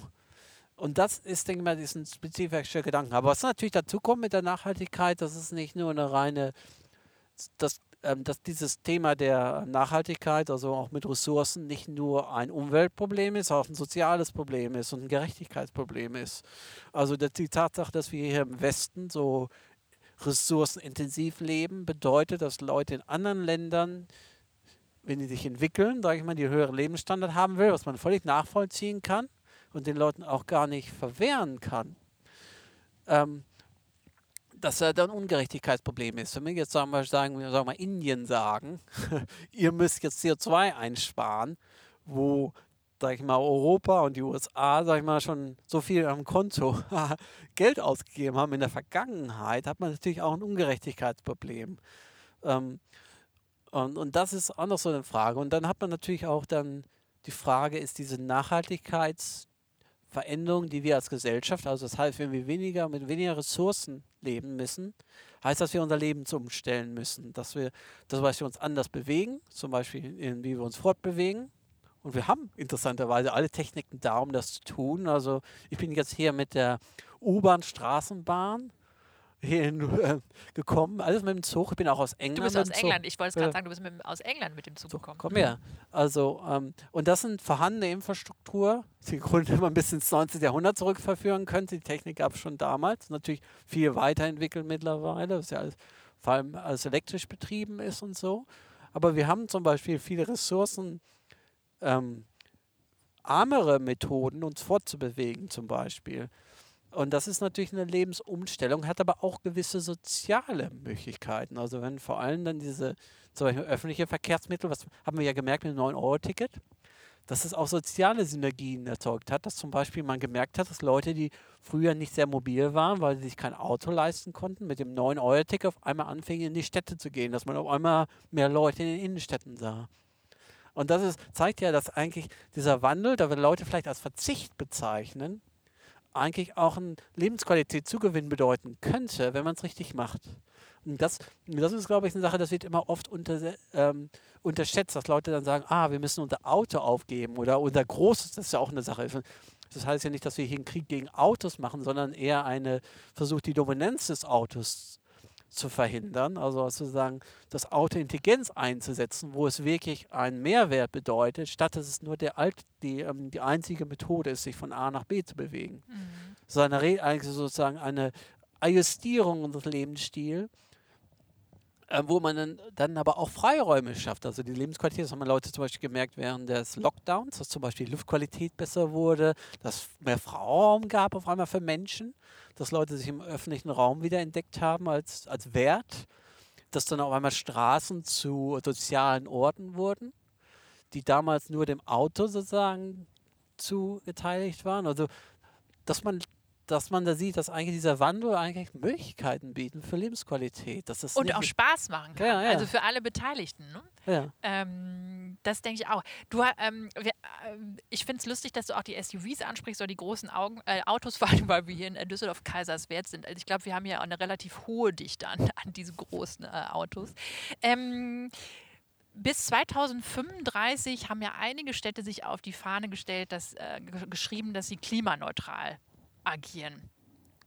Wie, wie, stehst du dazu? Wenn wir das auch, also Düsseldorf beispielsweise auch möchte bis 2035 klimaneutral sein, ich glaube London auch. Wie kann das so eine Stadt schaffen? Jetzt auch mit Hinblick auf die Gebäude oder du, bist, du hast ja auch gerade vom öffentlichen Raum gesprochen, der natürlich auch extrem viel mit Architektur, Stadtplanung zu tun hat. Wie können wir das aus deiner Sicht ähm, erreichen? Ja, aber ist eine große Frage, weil es so viele ähm, Aspekte angeht. Also es muss ein ganzheitlicher Ansatz geben. Also ich meine, man kann es vielleicht mit einem Beispiel ver ähm, vergleichen. Zum Beispiel, wir wissen zum Beispiel, wir können Passivhäuser bauen heute. Zum Beispiel äh, Gebäude, die, und wenn man, die sind so energieeffizient, dass es kein Problem ist, die dann auch mit regenerativen Energien den Restenergiebedarf abzudecken. Also mit, ähm, ähm, aber ähm, das Problem ist, dass das oft dann dieser Aspekt, sag ich mal, man baut ein Klima, sag ich mal, ein klimaneutrales Passivhaus, sag ich mal. Das ist kein Problem, das können wir. Haben wir haben wir schon gezeigt, das geht. Das ist schon machbar, ist auch schon umgesetzt worden. Aber wenn man das dann jetzt auf den städtischen Raum anwendet, dann muss man gucken, dass dieses Gebäude nicht nur als eigenständiger Körper da steht, sondern als Gefüge eines Stadtgefüges. Also wo dann auch die, die, die Art und Weise des Fortbewegung stark mit verbunden ist. Wir können zum Beispiel Einfamilienhäuser im Passivhausstandard bauen. Das ist aber nicht nachhaltig, weil wir wissen, das ist schon eine sehr ähm, Zersiedlung führt. Und das ist natürlich ein, ein heikles Thema. Viele Leute wollen es einfach nicht wahrhaben, aber dieser Leben, dieser Drang, immer im Eigenheim zu haben, dieses, dieser eigene Besitz und so, und dann noch das, vor allem auch noch das freistehende Einfamilienhaus, dass das ja eigentlich, ähm, du kannst es im Passivhausstandard bauen, aber es ist nicht nachhaltig, weil man dazu sozusagen die, das autozentristische Fortbewegungsmodell damit sozusagen zementiert, weil so eine niedrige Dichte an Bebauung kann gar kein öffentliches Verkehrsnetz unterstützen, weil da einfach nicht genug Menschen sind. Ähm, ähm, sei denn, die Menschen haben hohes Einkommen und zahlen dann groß in so ein öffentliches Verkehrsmittel, aber dann wird es auch ineffizient, weil es dann eigentlich gar nicht groß ausgenutzt wird. Also muss man vernetzt sozusagen dass man guckt als Stadtplanung, dass man nicht nur, sage ich mal, energieeffiziente Häuser baut, sondern auch eine, die eine gesunde Dichte entwickelt. Das heißt nicht, dass wir jetzt alle irgendwie in Hochhäusern wohnen, sondern dass man so eine äh, mittlere Dichte entwickelt und man viele Städte, die das zeigen, wo das gut funktioniert, sagen wir mal Berlin oder Wien ähm, und Amsterdam und solche Städte, die haben ja so eine historische, im Grunde, wenn man sich alle Städte anguckt, die vor dem Auto gebaut wurden, hat man im Grunde ein Dichtenverhältnis, das eigentlich ganz gut dazu passt, was man eigentlich heute braucht. Also muss nachverdichten. Das ist nach meiner Meinung nach ein wichtiges Thema. Also dünn besiedelte Vorstadtregelungen müssen nach und nach eigentlich nachverdichtet werden, damit die nachhaltig werden können in Bezug auf weil es eben nicht reicht, einfach man kann ein Passivhaus haben und dann hat man ein großes SUV davor stehen ähm, auch wenn das mal elektrisch betrieben werden sollte, die Ressourcen, die einfach in dieser Herstellung des Autos geht, sind enorm und nach, unnachhaltig. Und der, Land, der Landverbrauch, der einfach auch mit dieser Fortbildungsmöglichkeit ist, das darf man nicht verändern. Das finde ich ist das Wichtige, das oft übersehen wird, dass das nicht vernetzt wird, dass die städteplanische Konsequenzen einer gewissen Gebäudeform, Gebäudentypus, sage ich mal, das Einfamilienhaus, sage ich mal, nicht im Bezug des Städtebaus gestellt wird und daher dieser Aspekt der Nachhaltigkeit übersehen wird. Und das, denke ich mal, ist, das, sag ich mal, um dieses Ziel zu erreichen, ein wichtiger Aspekt. Und da müssen wir ernsthaft drüber sprechen. Und es, muss es wird sicherlich unbequem sein für eine Leute, die deren Weltbild sich so stark fixiert haben auf diese Lebensweise. Und das ist eine Frage ist, was für Rollen, was für äh, neue Bilder erzeugen wir, dass die neue Generation an Menschen, sage ich mal, was bedeutet es, sag mal, erfolgreich zu sein heute? Wenn dieser Erfolg ja. daran besteht, dass man jemanden ein großes Auto vom Einfamilienhaus in der Vorstadt hat, wenn das sozusagen ein Bild von, von Erfolg und, Vorst ähm, und Wohlstand ist, kann man das nicht umprogrammieren und sagen, es gibt eine Alternative, ähm, die vielleicht auch nicht nur eine Alternative darstellen, sondern eine bessere Alternative. Zum Beispiel, dass man zum Beispiel eine starke soziale Vernetzung erzeugen könnte, dadurch man, dass Leute ein bisschen mehr gemeinschaftlich zusammenleben, statt einzeln so, so, ähm, so in einzelnen Gebäuden. Das ist zum Beispiel ich, eine interessante Frage. Also, und das zeigt man ja, dass es auch so sozial-ökologische Projekte gibt, zum Beispiel in, in Freiburg, zum Beispiel so, so soziale Siedlungen entstanden sind. Da ist oft der soziale Aspekt also genauso wichtig wie der wie der ökologische Aspekt und dass die gar nicht voneinander getrennt sehen, sondern als Teil, so dass man im Grunde sprechen wir von einem sozial-ökologischen Problem, das wir als Gesellschaft durchgehen müssen eigentlich, dass wir sozusagen unser ähm, und, und, das, denke ich mal, ist für mich meiner Meinung her die größte Herausforderung für dieses Team Städte, also nachhaltig zu werden. Es ist sicherlich einfach, sage ich mal, relativ einfach, sage ich mal, für den Kern von Düsseldorf, das zu erreichen. Ich könnte, man könnte sagen, Extrembeispiel sagen, wenn man morgen anfängt, alle Autos zu verbannen aus der Innenstadt von Düsseldorf. Ich glaube, Düsseldorf wird nicht auffangen zu funktionieren. Das habe ich auch nicht das Gefühl. Nee, das wird sicherlich weiter funktionieren. Aber was fängt man an, wenn man dann weiter rausgeht? Was, was fängt mit diesen Gebieten? Wie kann man die umprogrammieren, dass sie dann auch nachhaltig werden? Also das ist ein, so ein Transformationsprozess. Ähm, und man muss das auch praktisch angehen. Und man kann das rein so ideologisch darstellen. Ich habe das jetzt ein bisschen überzogen natürlich, aber man kann das auch wirklich praktisch angehen. Zum Beispiel, man sieht das ja auch in Münster, ja, zum Beispiel in der, ähm, wo die angefangen haben, in, in den Vorstädten, anfangen, die, dass eine höhere Dichte äh, ähm, an Entwicklung stattgefunden hat, wo dann Einfamilienhäuser nach und nach verschwinden und mehr Familienhäuser entstanden sind. Und das könnte ich mir vorstellen, dass das in Zukunft mehr stattfinden wird, weil einfach auch der Land, der Wert von Land näher und mehr zunehmen wird und dadurch so eine Korrektur stattfinden wird. Also dass man ja. im Land nicht mehr so verschwenderisch umgehen kann.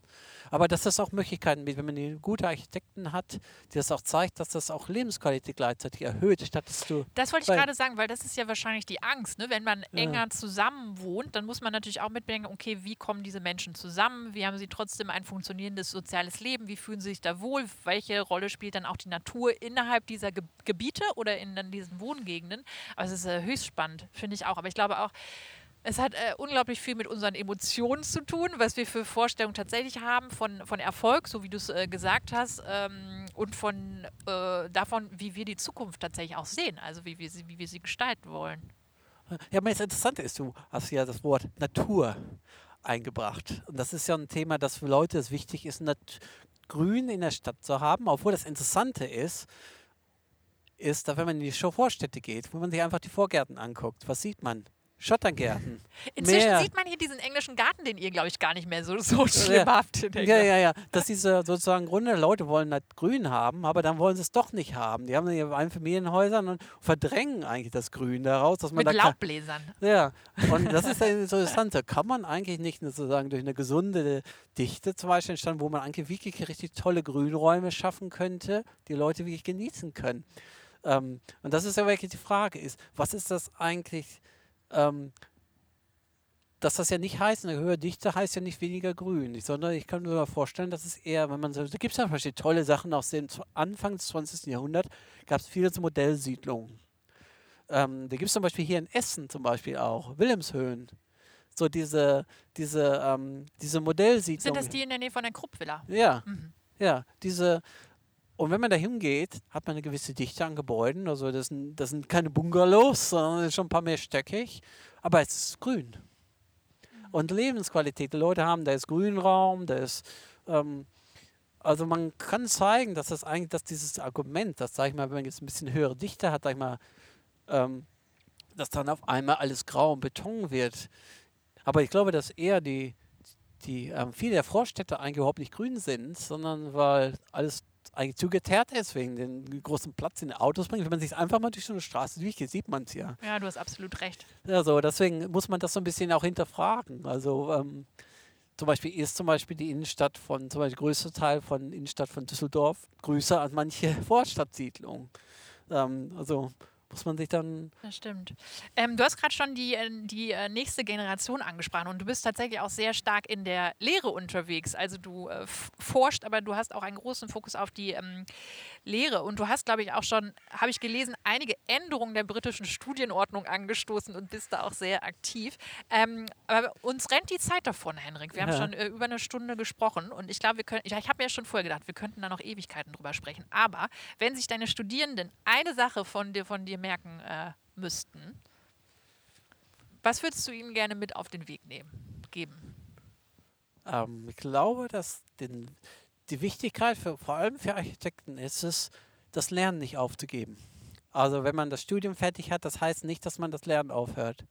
Und dass man immer weiterhin diesen kritischen Blickwinkel, also der Weiterentwicklung, dass man sich als Architekt wissenschaftlich auch weiterentwickelt, auch wenn man im Berufsleben ist.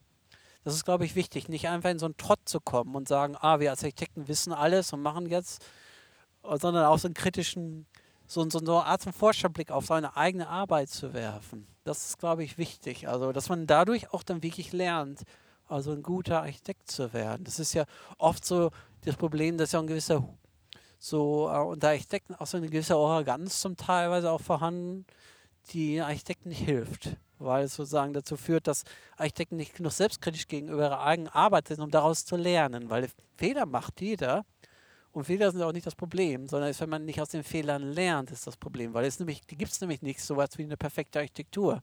Jedes Projekt ist ein neue, jedes Projekt ist eine Lernmöglichkeit für jeden, auch selbst erfahrene Architekten haben die Möglichkeit, immer wieder neu aus den Projekten zu lernen, wenn man sie auch kritisch hinterleuchtet anschließend, nicht nur in so, ähm, so idealistisch darzustellen. Das ist ja oft auch so, dass Architektur, ah, das ist ein grünes, äh, also ökologisches Gebäude, wird dann so dargestellt, ist perfekt und so, aber natürlich, da gibt es sowas nicht. Sondern man muss dann anfangen, die zu evaluieren und daraus zu lernen, dass man dann noch bessere Gebäude das sozusagen als neuen Ethos in die, in die Architekturpraxis zu bringen. Und, und letztendlich, dass man auch immer weiter experimentiert. Ne? So, ja. wie, wie sie es beim Parlamentsgebäude auch gemacht haben, dass sie sich angeschaut haben, okay, wie, wie gehen die Menschen in den Gebäuden auch damit um, mit den Begebenheiten, um das immer wieder weiterzuentwickeln.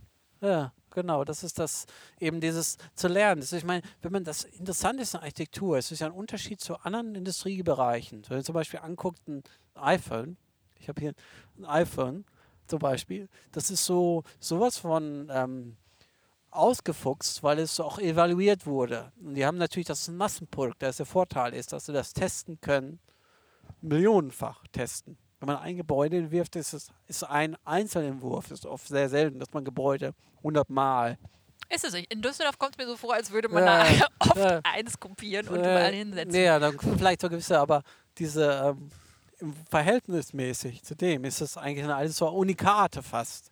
Ich zitiere oft ist wieder Unikate. Und, und dadurch hat man weniger Möglichkeit, diesen, diese, diesen Feedback-Loops, die man ja hat, diesen einzelnen Gebäuden. Dadurch ist das natürlich ein bisschen herausfordernd. Deswegen ist es wichtig, dass jedes Gebäude sozusagen auch eine Evaluation durchführt, dass die Architekten daraus lernen können, weil die ja nicht, nicht so viele Häuser bauen wie Apple iPhones baut. Da können, haben die natürlich nicht so diese was findest du an der Perspektive am spannendsten, die deine Studierenden mitbringen?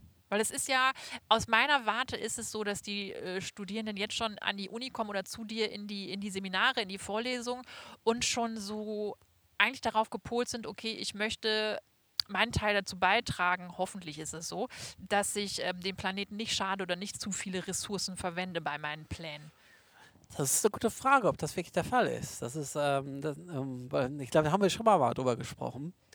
Und das Interessante ist, ein, das ist eigentlich ein Student, da kann ich mich noch spezifisch erinnern, letztes Jahr, der war ähm, Forstwirt. Der hat also Forstwirtschaft gelernt und auch als Forstwirt gearbeitet. Und der hat einen sehr spezifischen Blickwinkel auf das Thema der Nachhaltigkeit. Und der hatte das Interesse daran, so eine, so eine Art, eine kleine lokale Wirtschaft aufzubauen, eine Ressourcenwirtschaft aufzubauen, wo es so eine holzbasierende Wirtschaft, die sozusagen Energieträger sind, Baustoff zur Verfügung stellt, Nahrung äh, bereitstellt. Ähm, und er hat dann versucht, sozusagen, eine ganze, sozusagen den ganzen Entwurf in dieses, in dieses neue Wirtschaftsmodell, dass er dann in, so seinen Entwurf, also sozusagen ein Wirtschaftsmodell. Und er hat dann versucht, sozusagen die Gebäude, das Gebäude zu, als Ausdruck dieses neuen Wirtschaftsmodells zu machen. Also er hat sozusagen, sage ich mal, die Hälfte seiner Zeit damit verbracht, dieses Wirtschaftsmodell zu entwickeln, für dieses spezifische Projekt auf einem bestimmten Grundstück. Der hatte Landereien, die er da als, äh, für den Wurf ausgewählt hatte und dann sicherzustellen, was sind die Ressourcen da vorhanden und so. Und das würde ich sagen, das ist das einzige Mal, wo ich wirklich sagen kann, dass da jemand wirklich was mitgebracht hatte. Weil oft sind die Studenten, die kommen aus der Schule, die haben vielleicht ein bisschen was über Nachhaltigkeit gelernt, wissen vielleicht auch ein bisschen über die Klimaprobleme, aber die haben nicht unbedingt noch nicht das wirklich das, das, das Wissen erlangt, wie das, man das auf die Architektur anwendet. Und das ist ja Teil unserer Aufgabe, dann auch den Studenten das zu ermöglichen, zu sehen, wie kann man eigentlich dieses, dieser allgemeine Diskurs, der in der Gesellschaft stattfindet, auch in die Architektur anwenden.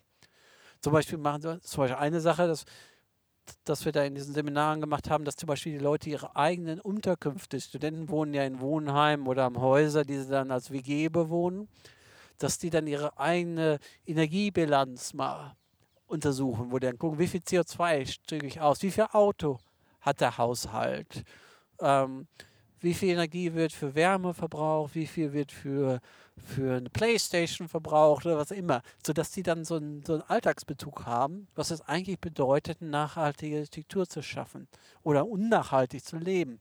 Also ob deren CO2-Abdruck doppelt so groß ist, wie er sein sollte oder, oder so, so wie er sein sollte. Und man sieht das, wunderliche großer Unterschied zwischen den verschiedenen Studenten. Einige haben Fußabdruck, der doppelt so groß ist wie der andere, weil jemand fährt ein Auto und einer fährt ein kleines Auto, einer ein großes Auto, keiner, einer fährt kein Auto. Dass dann man diesen ganzen Spektrum sieht, wie eigentlich Lebensstil eigentlich Teil dieses Problems ist. Und dadurch haben die dann, sehen die dann auf einmal, dass es nicht ein abstraktes Problem ist, sondern eigentlich, dass es auch im Alltag dasteht und das dann wieder rückwirkend dann auch auf ihren Entwurf dass sie ein anderes Bewusstsein letztendlich dann ja, auch haben. Ne? Ja. Also ich würde mir wünschen, dass du doch vielleicht in Deutschland auch wieder in die Lehre gehst. Wir müssen das nochmal irgendwie nochmal hier anschieben. Ja. Ähm, das Schöne ist, in Deutschland ist er sehr weit in der Hinsicht. Das muss man schon dabei sagen. Also in Deutschland ist nämlich weit entwickelte Architektur, also Energiestandards von ökologischen Gedankengut ist ja nicht so, dass man so, so, es ist eigentlich eher fortschrittlich. Das muss ich schon dabei sagen. Es ist viel stärker ausgeprägt, als zum Beispiel in Großbritannien das der Fall ist. Oh, sehr gut. Da, da werden ja. sich jetzt jeder deutsche Architekt oder jede deutsche ja. Architektin wird sich dann jetzt da, äh, darüber freuen. Ähm, so. Ich glaube, es fängt gleich an zu regnen, aber ich habe trotzdem noch ein paar Fragen. Wir, ähm, wir, ich mache noch ein paar Fragen, aber es sind nicht mehr viele, Henrik. Ja. Ähm, wir sind zusammen zur Schule gegangen, haben wir ja. schon eben verraten. Hat, hast du das Gefühl, deine Schulzeit, wir waren zusammen auf einer Waldorfschule, ähm, was, hat, was hat unsere Schulzeit ähm, oder wie hat die dich vorbereitet auf das, was du jetzt tatsächlich ähm, gemacht hast? Ja, das ist eine interessante Frage, weil das vor allem so in den letzten Jahren habe ich mir darüber so ein bisschen auch mal Gedanken gemacht. Über eigentlich, weil ich es eigentlich unheimlich mich wohlfühlte in der im akademischen Umfeld, also in der Uni ist zum Beispiel dieses, zum Beispiel, wo man selbstständiges Lernen zum Beispiel ist ja sehr stark ausgeprägt in den Universitäten, als, also um Projektlernen, zum Beispiel projektbezogenes Lernen. Und das fand ich vor allem in der Waldorfschule zum Beispiel mussten wir ja mal eine Jahresarbeit schreiben, zum Beispiel. Und das fand ich unheimlich eine tolle Vorbereitung fürs Studium, weil im Grunde habe ich überhaupt nicht als Kulturschock empfunden, an die Uni zu gehen, sondern ich fand, dass eigentlich uns die Schule und aber auch in Bezug auf Architektur, einen Vorteil hatten wir, dass wir diesen handwerklichen Bereich hatten zum Beispiel sehr stark ausgeprägt im naturwissenschaftlichen Bereich und das Kreative. Und das sind alles diese, diese Vielfältigkeit, also dieses, ähm, diese Vielfältigkeit, also ähm, ist das, was man als Architekt braucht. Wenn man als Student, Architekturstudent braucht man nicht jemanden, der in einer einfach gut ist, sondern der breiten brei äh, breites Wissen hat, das auch nicht nur rein akademisch ist, sondern auch dieses praktisch-technische dabei ist und dass das so eine unheimlich gute Vorbereitung ist. Das, das ist mir aber eigentlich erst im, so in den letzten Jahren mir so bewusst geworden, eigentlich wie gut die Waldorfpädagogik interessanterweise ein, eigentlich für als Studium in Architektur vorbereitet. Ich weiß nicht, dass es in anderen Fachbereichen ist, aber ich würde sagen, dass Waldorfpädagogik eigentlich in der Hinsicht dieses ganzheitliche Ansatz, wo man nicht nur Kopflernen hat, sondern auch das Handwerkliche und das auch ziemlich vertieft. Es ist ja nicht nur so, dass man noch so ein bisschen, ähm, ein bisschen Handwerk lernt, sondern eigentlich auch viel und über Jahre hinweg mit verschiedenen Materialien arbeitet. Und als Architekt muss man viel mit Materialien arbeiten. Man muss Materialien verstehen, ähm, um eigentlich einen Entwurf auch vom Thema technischer Umsetzung gut umzuführen. Also daher fand ich, dass eigentlich dieses ganzheitliche Gedanke ist, als Architekt ist eigentlich im Grunde das, was man tut. Als Architekt muss man ganzheitlich denken immer. Und das fand ich von meiner Erfahrung, und also Leute meinen, haben vielleicht eine andere Meinung dazu, aber für meine persönlichen äh, Erfahrung finde ich, dass Waldorfpädagogik sozusagen eine gute Vorbereitung für das ist. Also Wir sprechen dann gleich nochmal, wenn ich auf, aufgedrückt habe, äh. was ich damit gemacht habe mit diesen Kenntnissen. Wir haben ja sehr unterschiedliche Lebensläufe. Aber eins meiner Projekte ist ja Planet Courage. Und äh, deshalb, ähm, was hat für dich Mut mit nachhaltiger Architektur zu tun? Also ja, Mut heißt ja eigentlich zu sagen, etwas anzugreifen, ähm, anzufassen, das nicht konventionell ist. Sag ich mal. Also den Mut zu haben, etwas Neues zu schaffen. Und das Neues zu schaffen heißt nicht unbedingt, dass man was Neues erfindet, sondern dass man eigentlich einfach etwas Neues anders angeht. Also oft ist das ja so, dass es gibt ja viel in der Gesellschaft, da gibt es gewisse Leute, die immer alles so nach dem Schema wollen, wie es immer gemacht werde und die das nicht ertragen können, wenn jemand die dann herausfordert. Und ich finde das unheimlich wichtig und das und das ist in meiner Arbeit unheimlich wichtig, dass ich ja viel mit verbringe, Leute herauszufordern. Aber in, nicht in dem Sinne, dass ich die dann damit ähm, kränken will, sondern dann die Möglichkeit zu bieten, neue Möglichkeiten zu ermöglichen. Also das, das ist ja das Wichtige. Also sonst, sonst fangen wir einfach an, alles so wieder zu machen, wie es über Jahrzehnte gemacht ist. Und das können wir ja gar nicht mehr. Und, und das ist für mich der, der Mut zu sagen, zu sagen, wir müssen etwas anders angehen. Und das ist interessant, als Akademiker, in einem Projekt, wo ich jetzt gerade arbeite, habe ich dieses Privileg zu sagen, sich in diese, in diese Teams zu sein, wo ich dann sozusagen als so ein Change Manager werde, sozusagen, als, als Akademiker sozusagen Ansätze für neue Ansatzweisen zu etablieren. Das zeigt also, und dass die Leute da teilweise auch Schwierigkeiten haben mit am Anfang, also sich umzupolen, also umzudenken. Also nicht in diesen in diesen Trott, den sie sonst in anderen Projekten vorher, wo das alles ganz so gut ging, dass sie das umdenken müssen. Und das finde ich, ist, das braucht einen Mut. So, also von meiner Seite her, also ähm, zu, um den Mut zu haben, die Leute herauszufordern in diesem kreativen Sinne, aber auch den Mut aller Leute im Team zusammen, neue Wege zu gehen, die nicht vielleicht, wo der Ausgang nicht vielleicht so vorhersehbar ist. Ähm, das heißt nicht, dass der Ausgang völlig unvorhersehbar ist, aber da gibt es gewisse Überraschungen geben. Das ist sicherlich der Fall. Also ähm, und daher denke ich mal, ist so dieser, dieser, also dieser, ich finde, es ist eigentlich so, so, so, so, so ein Zwischenspiel. Auf einmal so eine Ehrfurcht, würde ich sagen, würde ich das mal vielleicht auf eine Weise bezeichnen, also eine Ehrfurcht, Ehrfurcht davor zu lernen, also dass wir immer lernende Menschen sind Du hast Demut gesagt. Ja, ja, aber Demut. Das fand ich so gut. Da haben wir ja. irgendwann drüber gesprochen. Ja, Demut, Demut ist das ja das andere Wort. Dieses Demut davor, alten Gebäuden, von alten Gebäuden zu lernen oder überhaupt zu lernen, von Sachen, an denen man gearbeitet hat und dann auch den Mut, das anzugehen. Also diese, dieser Mut, etwas vorwärts zu treiben. Also es sind diese zwei Seiten, die sich aber ergänzen. Ich finde, die ergänzen sich. Das heißt, sonst würde man nämlich einfach rein Mut haben, ohne irgendwie Substanz darunter. Und ohne Mut kann man nicht die, die Demut in etwas Kreatives verwandeln. Also das.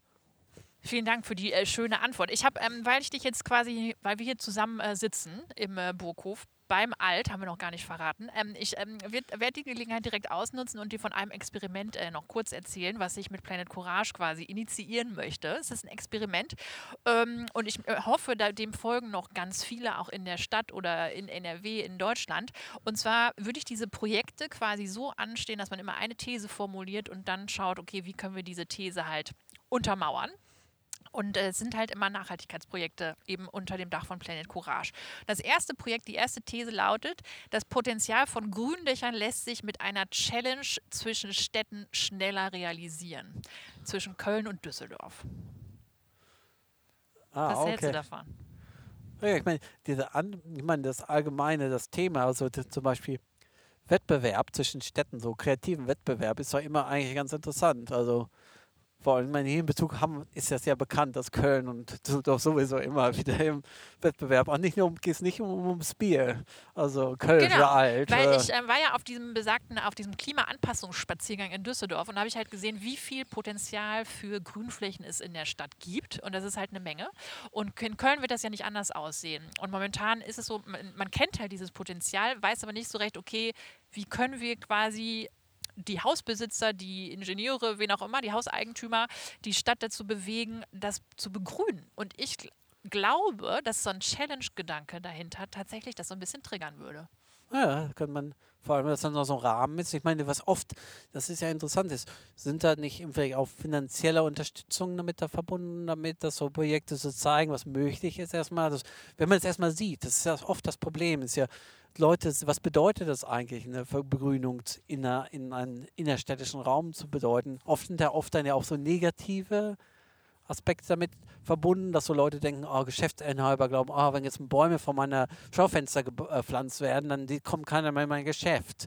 Und da gibt es Beispiele, wo das häufig auch ein Problem wurde. Also, aber wenn man dann das entwirft zusammen mit den Geschäftsinhabern und dann auch zeigt, dass es eine Möglichkeit gibt, das zu verbinden, das ist vielleicht sogar positive Aspekte hat, dann ähm, könnte das sicherlich interessant werden. Also sehr gut. Das heißt, du, ich hätte deinen Segen ne, für das Experiment. Ja.